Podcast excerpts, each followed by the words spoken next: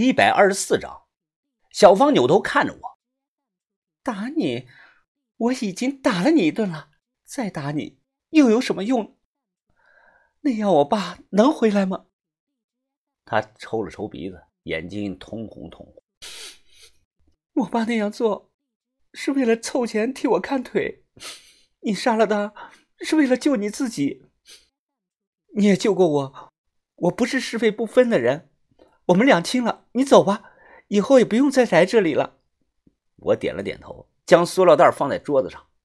啊，你爸走了，你们家里没有了经济来源，这是二十五万，这钱你留下自己用，先治好腿，然后在康定做个什么小生意，最起码能养活自己。你拿走吧，我不会要你的钱的。哎呀，小芳姐，我都拿来了，怎么可能再带走呢？另外啊，你要搞清楚。这钱不是我施舍你的，你也不需要我施舍。你爸给了我两个纸人，这是我买你们家纸人的钱。他眼神复杂，看着我，没再说话。此间事了，又休息了两天。这天下午，我带着东西啊，先一步进山了。我和把头约定好了，在深山二层老石楼那里和大部队会合。小轩要跟着我来，我觉得不方便，就没带他。那匹马还寄存在小旅馆的后院。这次进山当然是骑马。傍晚赶到了试验田，我不想走夜路，就想着在这里借宿一晚。郭叔，郭叔在家吗？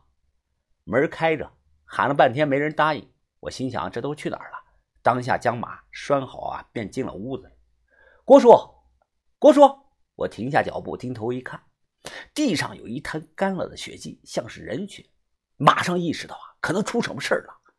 我立即摸向腰间，这是把头在黑市上搞来的野枪，能打十三发子弹。我小心翼翼地推开了卧室门，吱，我握着枪，透过门缝向里边张望着。没人，但能闻到明显的一股臭味儿，就像谁在屋里拉了屎一样。而这股味道啊，来源于床上。从轮廓看，床上有个人盖着被子，一动不动。不知道是死是活，我快步的就冲了过去，猛地掀开被子。呜呜呜呜！一个三十多岁左右的络腮胡子男人，手脚被绳子紧紧的捆绑在床上，他满脸是伤，嘴角和眼角都被打开裂了，下半身是臭不可闻，都拉在了床上。看到我，他奋力的挣扎，嘴里一个劲儿的呜呜呜呜呜的乱叫着。眼神中满是求救之意，我拿开堵着他嘴的破布。你谁？你怎么会绑在这儿呢？郭叔呢？这个中年男人啊，眼神惊慌失措，他急促的喘着气说道：“呃，救，救我，救我！我是游客，我我被抢劫了，他他他他要杀我，快帮我松绑！你话说清楚点，谁抢你了？谁又要杀你了？”来来不及了，快快帮我松绑吧！那个人马上就要回来了。正在短暂犹豫之际，门外突然传来了一声暴喝：“别动他！”郭郭叔，你你这是？来人正是负责看守山里试验田的郭庆忠。此刻他一脸的怒气，跑进来，二话不说，抡起胳膊朝着这个中年男人脸上就猛扇了两巴掌，用的力气极大。韩后回来早。幸亏你没帮这货松绑，你知不知道他什么身份啊？我一脸的懵逼呀！我说我不知道。郭叔指着这个人怒骂道：“他，他是东北逃过来的通缉犯，那天来到这儿，说在我这里住一晚，我一眼就认出他来了。什什么通缉犯？真的假的呀？这这么说，郭叔，你逮到通缉犯了？他犯什么罪啊？就知道你不信。”等我一分钟，你看好他，我马上过来。说完，他急匆匆地跑了出去。不到两分钟，他又拿了张报纸跑了回来。你看，是不是他？我接过报纸对了一下，这么一看，还真是，长相是一模一样。报纸上形容说，这个人是什么集资诈骗犯，在成都双流机市场啊被盯上了，后来啊又让他跑了。派出所便登报悬赏通缉令，提供线索或者是直接抓捕者，奖赏五千块钱。那个年头，在网络和智能机还不普及的年代，发悬赏通缉令只能通过报纸、杂志和电视。这点并不奇怪。我操你妈的！快把老子放了！快把我老子放！通！老郭上去就是一大脚，撸起袖子，大声的说道：“你他妈还敢嘴臭！就凭你，还想把我放倒？你以为老子几年的气功是白练的吗？”这个人哭丧着脸，马上又说道：“我我我操你妈，大哥！我他妈跟你没仇啊！派出所给你五千，我我他妈给你五万还不行吗？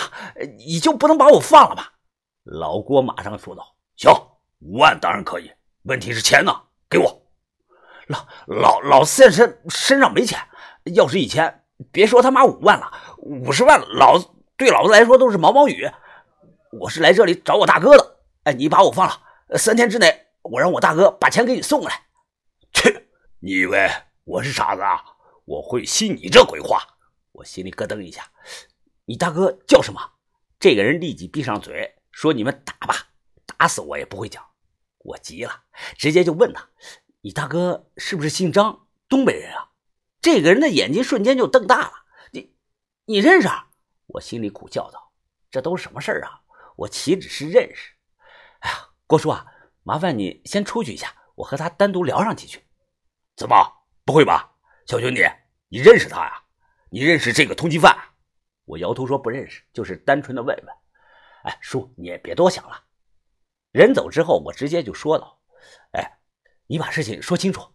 彪哥算是我的恩人，我也是东北人。哎，你也是东北人啊？哎，你哪人啊？漠河。